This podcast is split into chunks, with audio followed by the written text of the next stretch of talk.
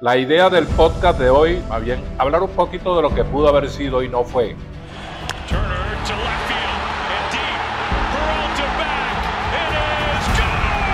La gente se pregunta por qué el octavo inning no lo inició Silvino Bracho. José Alvarado es uno de los mejores relevistas del béisbol. Tenía permiso para cuatro outs, ¿por qué no le lanzó a Trey Turner? Hay algo que sí es Alfonso. Silvino Bracho sale de ese problema. Mucha gente estaría diciendo, bueno, la decisión del año. El equipo venezolano dejó una gran impresión. Yo me arriesgo y digo Omar López.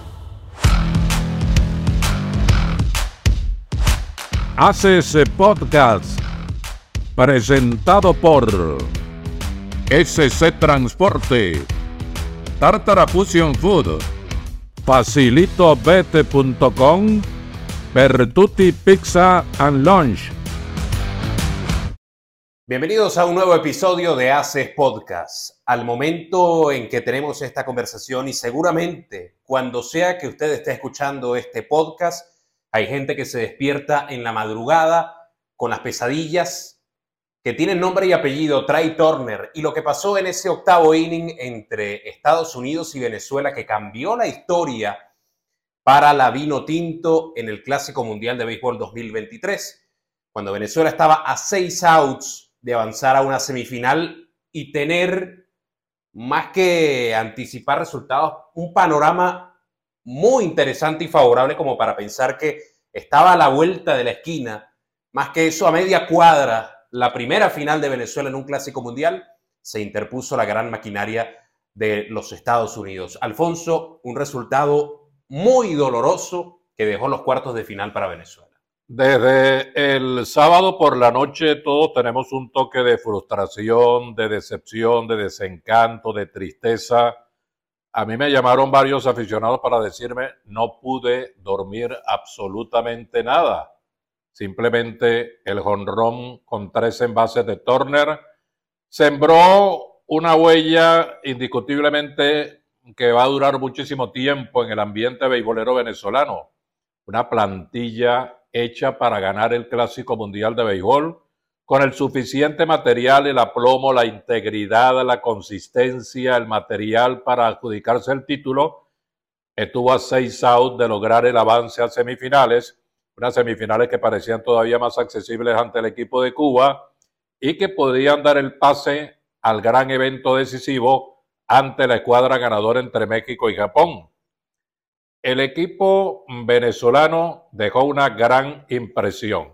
En medio de la frustración a la cual nos referimos, esa frustración pues también da paso al orgullo, la satisfacción del deber cumplido. Vimos un equipo acometedor, íntegro, comprometido, con mucha garra, haciendo las cosas lo mejor posible. En un partido decisivo cualquier cosa puede ocurrir, y más ante una plantilla como la norteamericana, la de Estados Unidos, que no dejaba pasar ningún error, ningún pecado era definitivamente desaprovechado por el bando estadounidense, y así se perdió nueve carreras por siete. La idea del podcast de hoy, del ACES Podcast, no es buscar culpables, más bien hablar un poquito de lo que pudo haber sido y no fue. No echar, eh, eh, hacer leña del árbol caído, en este caso del cuerpo técnico del equipo, que hizo un gran trabajo, que manifestó total interés para dirigir al club venezolano y que ahora pues simplemente también tiene que rumiar la misma frustración la decepción a la cual nos referimos. Es que el béisbol es bastante complicado en un nivel de competencia como el que hemos tenido en este Clásico Mundial, con uno de los mejores juegos que se haya visto en alguna de las cinco ediciones de Clásico Mundial además. Y la verdad es que Venezuela tuvo que eh, manejar diferentes situaciones del juego, perder el abridor temprano, el ver cómo Luis García toleraba carreras que no merecía porque fallaron algunas ejecuciones defensivas y como en el octavo la estrategia y la misma ejecución condenaron a la selección de Venezuela. Yo creo que es el mejor equipo que ha tenido Venezuela en clásicos mundiales y no solamente habría estado en una segunda semifinal, yo tengo la idea clara de que una final estaba realmente al alcance al enfrentar a Cuba. Yo me quedo con la certeza de que es el mejor equipo que se podía armar en la actualidad. Están todas las piezas que necesitaba Venezuela para llegar al tope, al máximo, al último partido. simplemente no se dio. Los aficionados preguntan muchas cosas, simplemente vamos a hacer una evaluación de lo que ellos consideran la gente que analiza los partidos. Hay gente que sabe mucho de pelota que no está definitivamente metida de lleno en el ambiente. Por ejemplo, ¿por qué no utilizar a Luis García de abridor? Preguntaba mucha gente. Una opción, una posibilidad. Estamos criticando que se haya colocado a Martín Pérez de abridor, pero el hombre que merecía en ese momento el puesto quizá era García por la forma como venía trabajando le adjudicaron de antemano el trabajo de relevo largo que cumplió magníficamente en la salida que tuvo. La gente se pregunta por qué el octavo inning no lo inició Silvino Bracho. No se trata de que Bracho sea mejor que Quijada para ese momento o para unos momentos como ese. Simplemente tiene más aplomo, más temperamento. Es un pitcher muy volátil, con un carácter que ya le conocemos en el montículo. Bracho quizá era el hombre para el octavo. No queremos decir en esto, repito, no queremos hacer seña, eh, leña del árbol caído ni hacer críticas a posteriori, porque simplemente es muy fácil criticar, hacer comentarios luego de que el partido, el juego de pelota esté cumplido. ¿Por qué no le lanzó José Alvarado, que tenía permiso para cuatro outs? ¿Por qué no le lanzó a Trey Turner, el hombre del cuadrangular? Entonces quedan muchas cosas en el ambiente. Simplemente respondiendo a la pregunta de los aficionados, y de mucha gente de los medios de comunicación que se hicieron la misma pregunta que nosotros. Se le escapó un cambio que le quedó perfectamente ubicado a Turner, al pitcher Silvino Bracho, y allí se fue el partido. Pero antes hubo tres envases que lo dejó José Quijada, que en el inning anterior celebró como si yo hubiera ganado el partido. Con Facilito Bet juega fácil y cobra seguro a diario. Únicos en procesar tus retiros en tiempo récord y todos los días del año. Facilitobet.com. Cobra fácil. Cobra seguro. Pizza para todos. En Pertuti te la hacemos a tu modo. Deportes, conciertos, entretenimiento. Todo lo que busques en. Para todos. Es que lo que tú dices es verdad. Quijada tiene mejores condiciones como lanzador, pero el pitcher que está más curtido en, en, este tipo de escenarios y viene de un año sensacional en Venezuela, viene de una serie del Caribe donde ratificó su gran campaña y viene de un relevo contra Puerto Rico donde terminó de poner los puntos sobre las IES, es Silvino Bracho. Omar López comentó después en la rueda de prensa que su plan inicial no era para el octavo con Silvino Bracho cosa que es perfectamente respetable porque habrán estudiado todos los matchups y pensarán, a falta de saber, por supuesto, quiénes iban a batear en un octavo inning cuando sea que llegaran, quienes sea que llegaran a esa situación, pensaban que Quijada era el hombre. Y eso responde a la manera en la que se fue manejando el picheo. Incluso dando el voto de confianza de que salga Quijada al octavo episodio, al haberle lanzado un bateador en el séptimo, tiene que ir por el mínimo de dos en el octavo y el mínimo de dos era lo suficiente, lo necesario para saber que ya ese juego no podía seguir siendo de Quijada. Se queda para enfrentar a JT Realmuto, le da un pelotazo. Y Silvino Bracho le ha dado unas declaraciones a MLB.com muy sinceras. La gente pensará, bueno, expone un poquito a alguien en particular, pero yo estoy de acuerdo. Silvino Bracho dice, asumo la responsabilidad, pero no me siento culpable.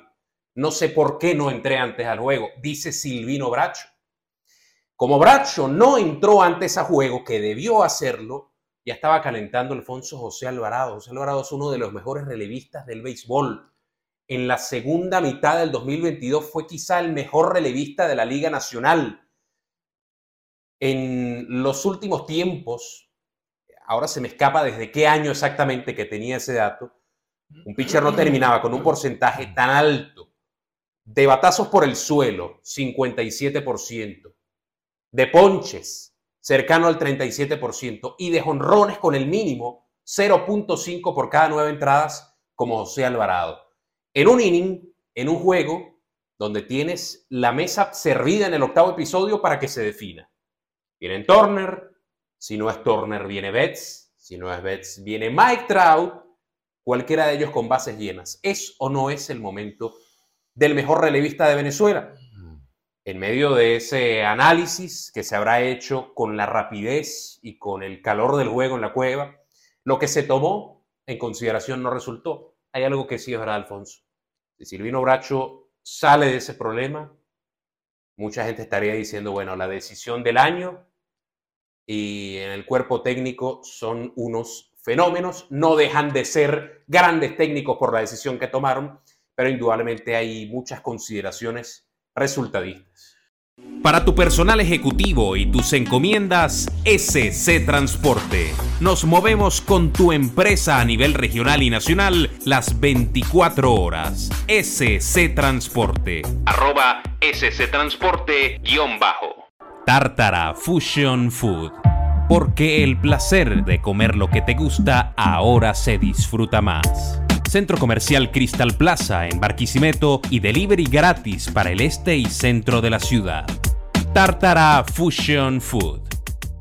Venezuela estaba rescatando un partido que comenzó perdiendo 3 por 0, que perdía 5 por 2 posteriormente, que empató, que puso arriba 7 carreras por 5 y parecía que ese empuje, ese, eh, esa embestida del cuadro nacional era suficiente para batir a Estados Unidos que tiene una alineación todos estrellas, cualquiera del primero al noveno puede hacer lo que sea con el Madero, un equipo sumamente mm, poderoso, ya la alineación todo el mundo la conoce, con gente como Beth, Trout, eh, Real Muto, Arenado, en fin, una alineación poderosa que no acepta errores del contrario, sino que simplemente los aprovecha.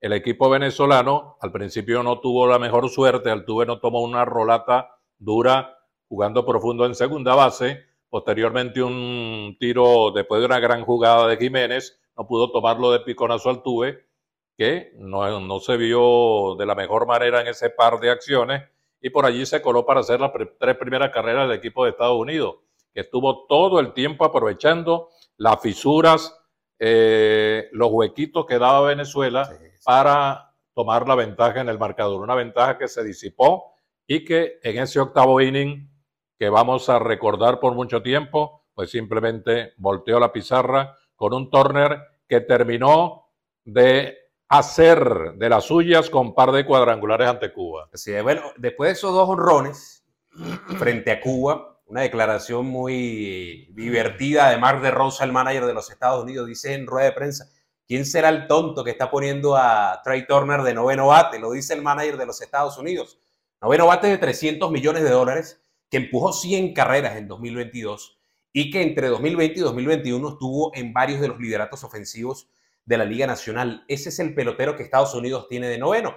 Y yo creo que eso resume absolutamente todo respecto a esa alineación. Por cierto, que el manager de los Estados Unidos dijo que él no pensaba que Quijada iba a continuar después de la celebración que hizo en el cierre del inning número 7 para sacar el último out con gente en circulación. Es que tú sabes que eh, hay técnicos en el béisbol que dicen que es muy difícil por la adrenalina, el nivel de competencia en este tipo de casos, entrar para un relevo como el que entró Quijada, ir a sentarse y volver para el siguiente capítulo. Eso a veces enfría las cosas y pudo ser bien lo que pasó con Quijada, que de todas maneras, incluso en ese ponche que le metió Kyle Tucker, no parecía tener el comando necesario para ir limpio en el siguiente episodio. También todo esto responde a cosas que dijimos, Alfonso, en Haces Podcast, de que había cierta preocupación respecto a los inning finales, porque no estaba Bruce Dargaraterol, porque no estaba Robert Suárez y hacía falta ayuda para José Alvarado. De estar Ruiz, Ruiz trabajó muy temprano. Eh, Ruiz lo hizo muy bien y fue clave cuando los abridores se iban temprano, cuando ya se acercaban al límite de picheos y el rival le encendía alguna amenaza. Allí Ruiz fue fenomenal. Fue un gran stopper dentro de los juegos, como también lo fue el Luis García para poner ceros a continuación. Alfonso, tú hablas del, del factor suerte también. Eso es tan cierto y poca gente está hablando de eso. Que Lance Lynn promedió 100 millas de velocidad de salida en los batazos que recibió. 100 millas es mucho y el daño fue mínimo contra Lance Lynn, el abridor de los Estados Unidos, porque varias de las mejores condiciones, incluso el batazo más fuerte que recibió fue out, un batazo de Ronald Acuña Jr. de 111 millas. Y como esos varios batazos que siempre encontraron, casi siempre encontraron un defensor por delante. No todos los batazos de Martín Pérez fueron auténticos castigos, pero fueron a terreno de nadie. le pasó al mismo Quijada en ese octavo inning. Juegan a no dobles los jardineros, se apartan mucho los outfielders hacia las líneas y cae un elevadito que, que luego del boleto a Tim Anderson inicia ya la situación de gran preocupación que capitaliza Estados Unidos. Martín Pérez es un lanzador capaz de hacer cualquier cosa positivamente hablando sobre el montículo. Ya lo demostró en una campaña extraordinaria en el 2022 a mí particularmente me gustaba abrir con Luis García ese partido, por lo que venía haciendo García y por lo que había dejado de hacer Martín Pérez, que no se había visto bien en sus presentaciones en el montículo. Pero bueno, esto no tiene, como dije al principio, la intención de criticar al cuerpo técnico, porque ellos son los que están sobre los jugadores, están haciendo lo que creen que deben hacer, trabajan con estadística, con libritos, con estudios ver al contrario, saben que lo que tienen que hacer simplemente son especulaciones que hacemos porque a fin de cuentas estamos en el derecho de pensar, de discernir y de decir lo que creemos y lo que piensa mucha gente. Algunos están de acuerdo con lo que hizo el cuerpo técnico, otros no, ya no hay remedio, ya no se pueden recoger los vidrios rotos, Venezuela está fuera, pero simplemente uno le da vueltas a ese octavo inning y a ese partido, porque no fue una derrota común y corriente, fue dolorosa, fue triste, fue de sentimiento muy especial.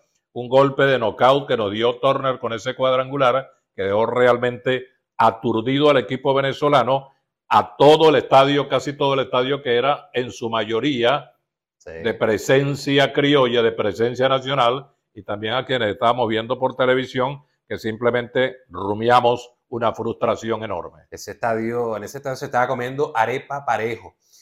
Lo de Luis García eh, tal vez responda al mismo tema del relevo de Venezuela. Lo que demostró García para los innings del medio y el hecho de que puede lanzar tres entradas era un salvavidas para un equipo que de pronto si ponía a abrir a Luis García no iba a tener a quien pasar para el medio porque Martín Pérez no iba a estar en el medio eh, probablemente.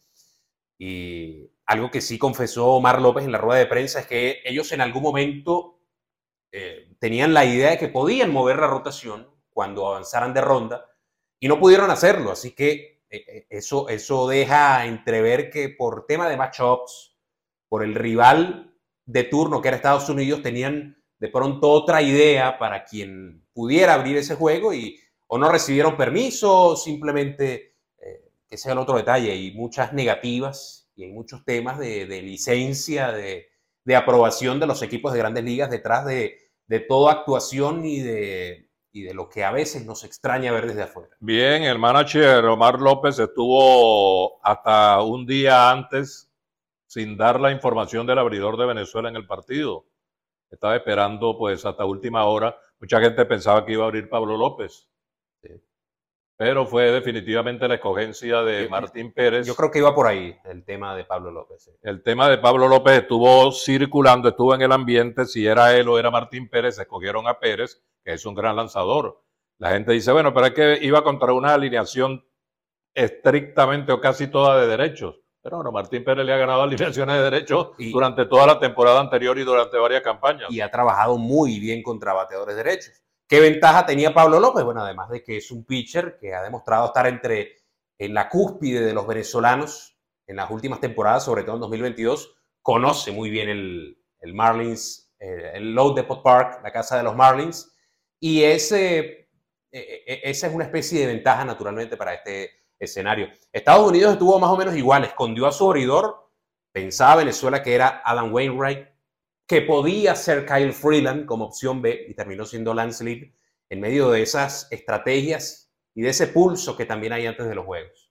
Hace ese podcast presentado por SC Transporte Tartara Fusion Food, facilitobete.com, Pizza and Lunch. El equipo venezolano sí nos deja en medio de lo que hablamos de frustración, de decepción, de desencanto, de tristeza, de decaimiento, nos deja la sensación de que lo entregó absolutamente todo.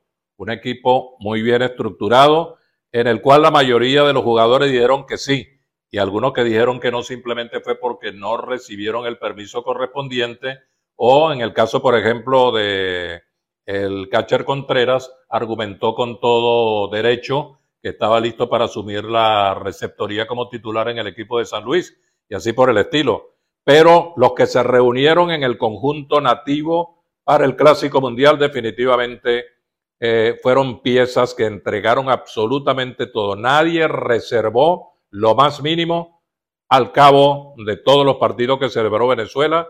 Ganó invicto la ronda eliminatoria en el grupo correspondiente y posteriormente Venezuela se quedó en el camino con la historia que ya conocemos y que nos deja realmente aturdidos. Venezuela fue un equipo en todo el sentido, un teamwork excelente el que vimos en este Clásico Mundial.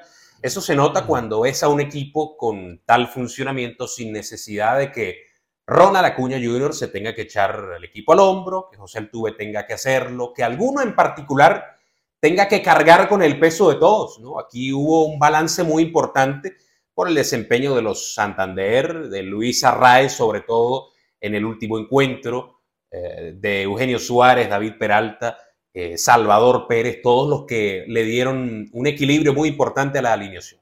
Fíjate que la llamada AAA, yo la llamo AAA, no estaba generando mucha producción hasta el partido contra Estados Unidos.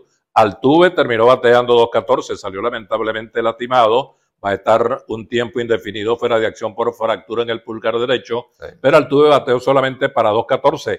Arraez, antes de los dos cuadrangulares insospechados que dio, nunca había conectado par de gonrones, solamente seis en la temporada del 2022 y la sacó par de veces ante Estados Unidos. Pero antes de eso, Arraez estaba bateando menos de 200 y Acuña no fue el líder que estaba esperando el equipo venezolano, pero era tan cohesionado el conjunto criollo que salieron otros nombres, Salvador Pérez, Anthony Santander y compañía, para darle a Venezuela los batazos que realmente necesitaba David Peralta en algún momento. Y así las cosas, el equipo venezolano pudo terminar invicto a pesar de que esa triple A de arriba, Acuña, Arraez, Altuve, no estuvo funcionando como se esperaba.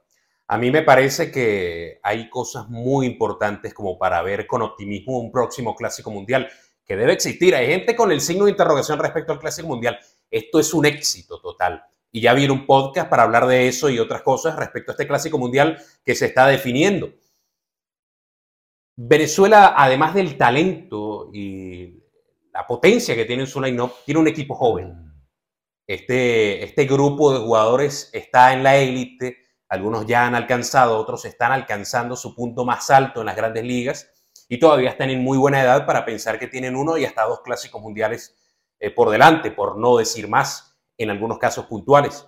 Luego saben cuál es la preparación necesaria, que es la gran variable de los equipos en el Clásico Mundial, la gran duda de un equipo que puede ser competitivo o puede dar la cómica. Venezuela demostró que se preparó bien para esto, hubo buena comunicación, hubo buena dirección y ojalá que con más talento y más disponibilidad en el picheo se puedan dar y con la suerte que siempre hace falta también, se puede dar ese paso que faltó en 2023. Omar López, que es un manager definitivamente de mucha calidad, de gran consistencia en su manera de dirigir, con un sentimiento de lograr en un equipo, en un grupo, en un clubhouse, en una cueva, esa manera de actuar de manera colectiva, en forma colectiva, pues emitió un comunicado por Instagram muy elegante, muy bonito, muy sentido, donde él asume toda la responsabilidad. Esto lo acostumbran los managers, lo acostumbran los técnicos de cualquier deporte, decir, la culpa es mía, cuando ganan, ganan los jugadores, cuando pierden, pierde el técnico. Simplemente una manera muy elegante, muy adecuada de parte de Omar López hacerse culpable de algo que simplemente él no es el culpable en absoluto. Simplemente hizo lo mejor que pudo, como todos los otros del cuerpo técnico, todas las personas integrantes del, cuerpo técnico y todos los que saltaron al terreno o estuvieron de alguna manera en la cueva aupando al colectivo nuestro. Sí, y, y yo me arriesgo un poquito más, Alfonso. Incluso lo hago en el calor de una situación donde Omar López, con el debido respeto, pero todos lo sabemos, Omar López está en el centro de la conversación respecto a este juego. Es la verdad. Yo me arriesgo y digo, Omar López debe repetir con Venezuela. Si no lo repite, también debe ser una extraordinaria noticia para Venezuela porque, y, no dudo de esto, de técnicos tan calificados. ¿Sabe lo difícil de dirigir un equipo de, esa talla, de ese nivel, de esa categoría, de esa calidad? mantener la cohesión. Hay muchos egos. Sí, así es. Hay muchas estrellas. Hay, Hay- gente que no vio acción. Hay, exactamente. Hay gente Por que se quedó en la mucha, banca. mucha gente se pregunta por qué Cabrera no batió en el, en el partido definitivo también. Yo soy uno, por lo menos en el octavo inning con hombre en tercera. Sí. Y Miguel Cabrera estuvo en la banca y hay que saber eh, tener la mano izquierda, la mano zurda para manejar un plantel, un conjunto de esa categoría, de esa gran calidad, donde cada pelotero tiene contratos suntuosos con sus respectivas organizaciones. No, y todos quieren alcanzar la gloria, todos quieren sentirse responsables, partícipes de algo grande que se está construyendo. Y eh, todo empieza desde cero a partir de cuando un manager deja las cosas claras, pero lo hace con respeto, lo hace con, con la ascendencia, con la jerarquía que se necesita para, para tratar de llevar a este grupo por el camino de la unión, de la armonía, del trabajo colectivo, que fue lo que más destacó de Venezuela y para mí lo más interesante respecto a ediciones anteriores. Lo duro de esto es que hay que esperar cuatro años. Cuatro años, que se hace muy largo para ver si se captura por lo menos una final en el Clásico Mundial de Béisbol. Se le ganó a Dominicana, se le ganó a Puerto Rico, se pasó por encima del grupo más difícil que había en el Clásico Mundial de Béisbol 2023 y se perdió con un gallo actualmente el campeón, el equipo de los Estados Unidos, que llegó con el título de campeón del evento anterior en el 2017. Venezuela, buena actuación, pasaron muchas cosas, como ya las hemos eh, relatado, analizado, comentado, pero dentro de ese dolor que nos embarga, el equipo venezolano supo darle prestigio a un béisbol que definitivamente lo tiene por la gran cantidad de figuras que posee.